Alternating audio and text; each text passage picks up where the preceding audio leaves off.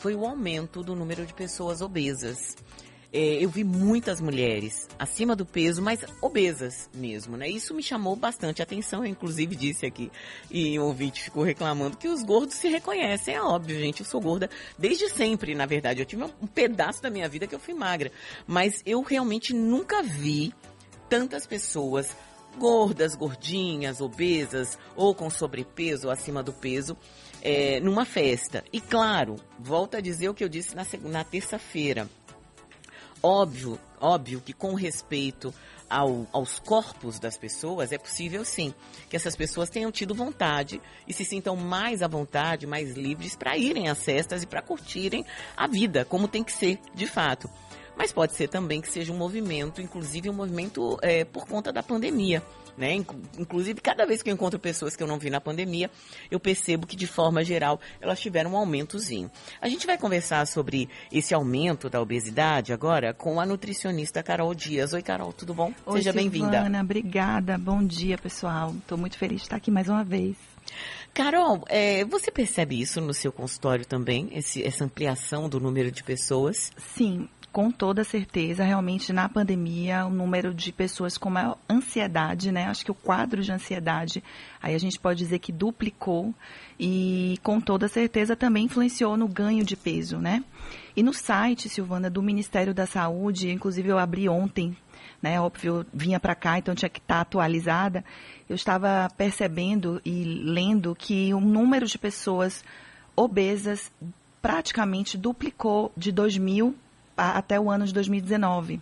Ou seja, nove anos a gente teve praticamente o 50%, 100% a mais né, de, de pessoas obesas é, e crianças também. Isso é um, um, número bem alarmante, né?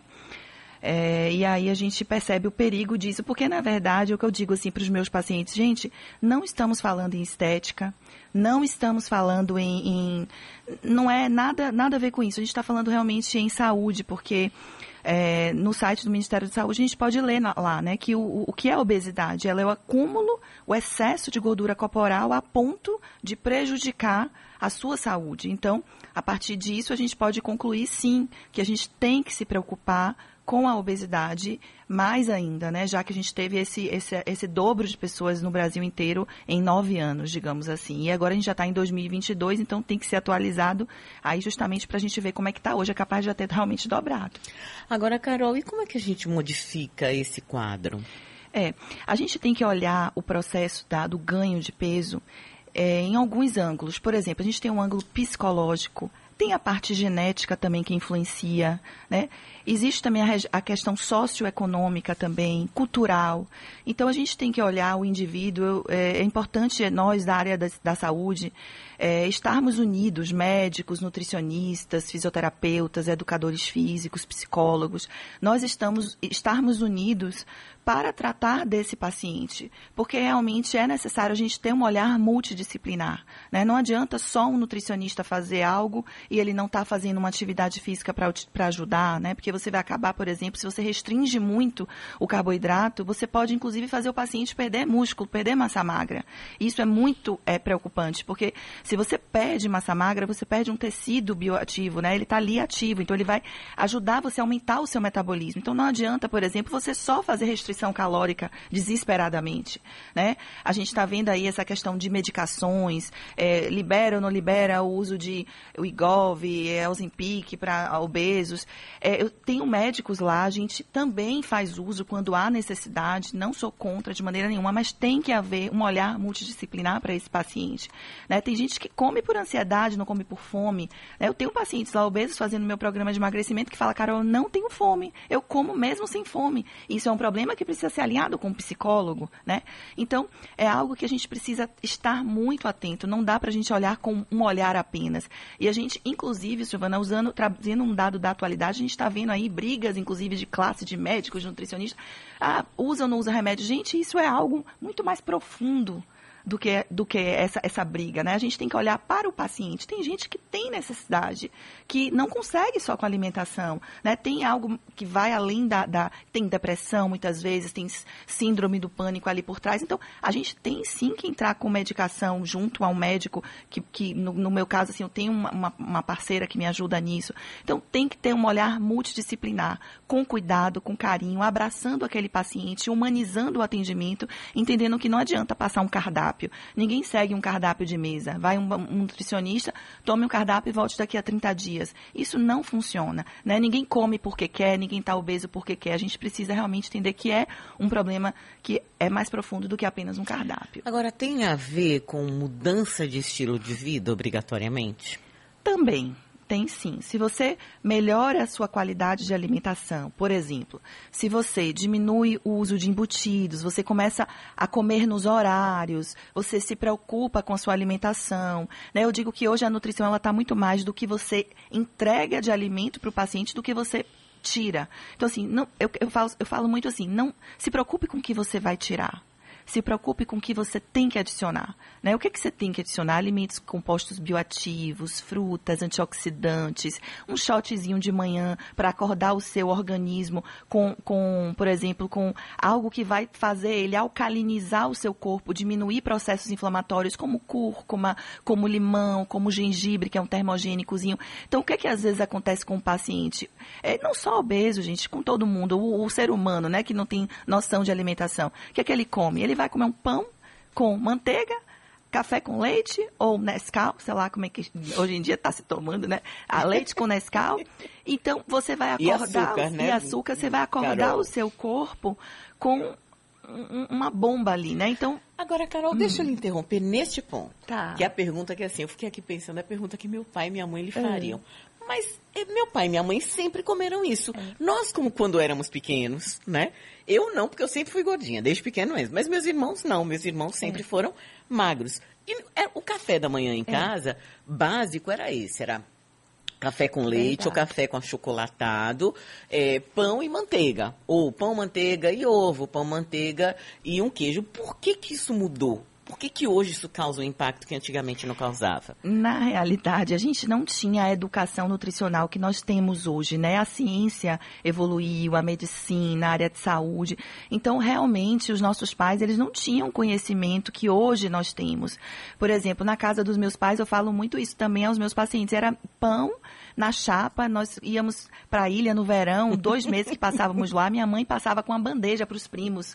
Era misto, quente, Nescau com leite, Tempo né? inteiro, né? O tempo todo. E éramos felizes comendo isso. Mas a gente sabe que ali não tinha muita nutrição, né? Mas infelizmente não tínhamos muito conhecimento também. E já que a gente tem conhecimento, por que não fazer o que é certo, né? E tem um outro ingrediente que me parece também, porque quando eu vou lá na minha infância, eu penso assim, eu falo, é, mas a gente se movimentava mais, a gente não tinha, Isso. a TV não tinha controle. Isso. Então, para mudar de canal, você tinha que levantar o carro, não tinha vidro elétrico. Não tinha videogame para as crianças, isso, não tinha né? videogame para as crianças. A gente brincava na Era rua o menos. tempo inteiro. É. Né? Onde quer que você estivesse, Isso. nas férias ou final de semana, criança estava brincando, era correr. Dificilmente você tinha ali um jogo de tabuleiro para um dia de chuva. É mas mesmo. a movimentação era sempre muito grande, né? E é por isso que a gente vê nas crianças esse, esse também esse acúmulo de gordura, né? Porque é o que? Nintendo, é aquele Playstation, aquelas coisas todas que a gente, né, que as crianças vêm hoje, querem comprar, de celular, que estão tendo acesso muito cedo. Então, estão o tempo todo ali na, no sofá assistindo. E tem que haver uma, uma, uma educação nutricional a partir dos pais mesmo, dos cuidadores. Olha, é, da, é nesses tantos minutos você pode ficar no celular, na televisão, mas você precisa descer para brincar, vai na rua brincar com seus colegas, porque senão a gente não gasta energia. E o que é o acúmulo da gordura? É quando você ingere mais energia dos alimentos, que são as calorias, e diminui, está cada vez mais diminuindo o gasto energético, né? Porque você está ali muito ocioso. Então, é, é esse balanço que está desequilibrado, né? Fora que a gente está tendo mais acessos a embutidos, industrializados, alimentos ditos como lights, diets e que na verdade não são. A gente tem ali é, é, muitos é, aspartame, edulcorantes, que são os adoçantes, é, muitos aditivos alimentares, sódio em excesso, que vão estar tá prejudicando não só a questão da, do aumento da gordura, mas também a saúde como um todo mesmo. É, porque o café da manhã era esse, mas o almoço era arroz, feijão e não, nem chamava de proteína, né? Era arroz, feijão, bife ou frango e salada. E salada, é. é. Quando comia salada, né? Porque às vezes não tinha, né? E, e farofa, e macarrão, massas, enfim. E a gente, essa, essa educação, eu acho que está bem. É, é, é, importante a gente. Tá, eu, acho, eu, eu, gostei muito desse assunto aqui, até falei no meu Instagram, porque tem gente que não tem condições mesmo, né, de estar tá indo a um consultório ou de estar tá tendo acesso a um profissional bacana, mas através de uma, de, uma, de uma rádio como essa, a gente consegue trazer muito conhecimento. Então, por exemplo, na prática, diminuir mais, consumir mais frutas mesmo, verduras, muita água, né? Se movimentar um pouco. Todo mundo tem ali um, nem que seja um tênis mais antigo, que você vai andar vai na rua, marca aí num relógio, é, 30 minutinhos, vai fazer uma caminhada em qualquer lugar, ambiente, orla, enfim, se Tenta movimentar. antes do, né, no ponto do trabalho Isso. ou no ponto de casa, enfim, se você tiver exato, essa disposição, exato, né? Exato, com certeza. Caminhar mais, né? Tentar fazer isso, descer um ponto antes, fazer uma caminhada caminhada maior, diminuir a preguiça mesmo, que é ela que está, inclusive, estagnando toda a nossa sociedade, né? Uh, Carol, tem uma pergunta aqui de uma ouvinte, ela diz, ela pergunta se o anticoncepcional pode engordar mesmo fazendo atividade física. Depende, né? Depende da quantidade de hormônios. É bom você alinhar também isso com a sua ginecologista, mas sim, os hormônios é, pode sim estar tá trazendo prejuízos à questão da questão do ganho de peso, mas é bom ver hoje a gente tem muitos anticoncepcionais com baixa carga hormonal, viu? É bom dar uma olhada com a sua nutricio, com a sua ginecologista mesmo. Tá certo? Alguma recomendação especial? Além dessa do, do comer mais. Qualquer fruta vale, Carol? Olha, é, tem frutas de menor carga glicêmica. A carga glicêmica é a velocidade com que o açúcar chega no sangue, né? Então tem frutas, por exemplo, que tem uma carga glicêmica muito alta, como por exemplo a manga.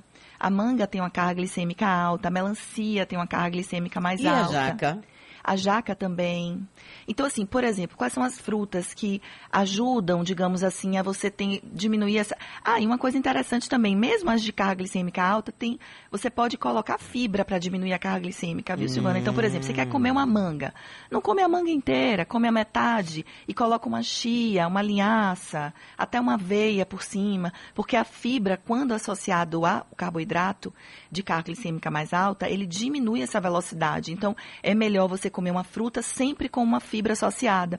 Ou uma fonte de proteína, um ovo, por exemplo. Né? Então, você vai lanchar, come um ovinho cozido e uma fruta, porque você diminui a carga glicêmica. Então, você engorda menos consumindo é, associado, fazendo essas associações. Muito Mas, bacana. assim, por exemplo, uma maçã é legal quando você não tem o intestino preso, que a maçã também pode trazer né, essa questão da prisão de ventre.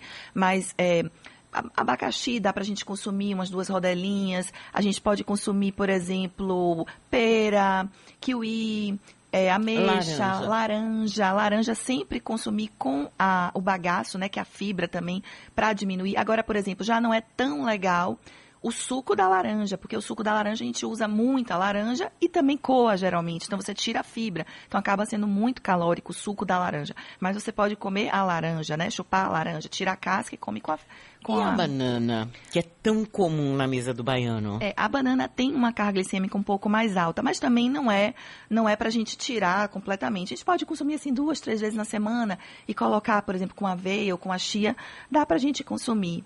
Eu, eu, gente, eu falo muito isso, assim, não, não é não são frutas, não são verduras, não é o arroz, não é o feijão, o vilão, não é nada disso. São os doces, é a bebida alcoólica, é o excesso. É sempre o excesso, né? Tem uma frase que eu gosto que é assim: quem come pouco, come de tudo um pouco. Então, se você. Ontem mesmo estava é, é, na praia, comi uma bará uma baraca, sem culpa, com o meu vatapá, com minha pimenta, não estava preocupada, porque hoje eu já fiz minha atividade física de manhã, eu já tomei meu suquinho detox, até postei lá no Instagram, já estou na minha vida saudável. Então, quem tem uma vida saudável, Silvana, se permite fazer suas exceções. Essas exceções, elas não podem ser o seu dia a dia, porque senão a gente vai engordar, porque não tem, gente, não tem ninguém que fale assim, ah, eu como tudo e não engordo. Não é verdade. Ela com certeza come tudo, mas come pouco de tudo. Quero agradecer aqui, Carol Dias, nutricionista, que bateu esse papo com a gente. Obrigada, viu, Carol? Silvana, muito obrigada. Espero ter ajudado. Claro, muito.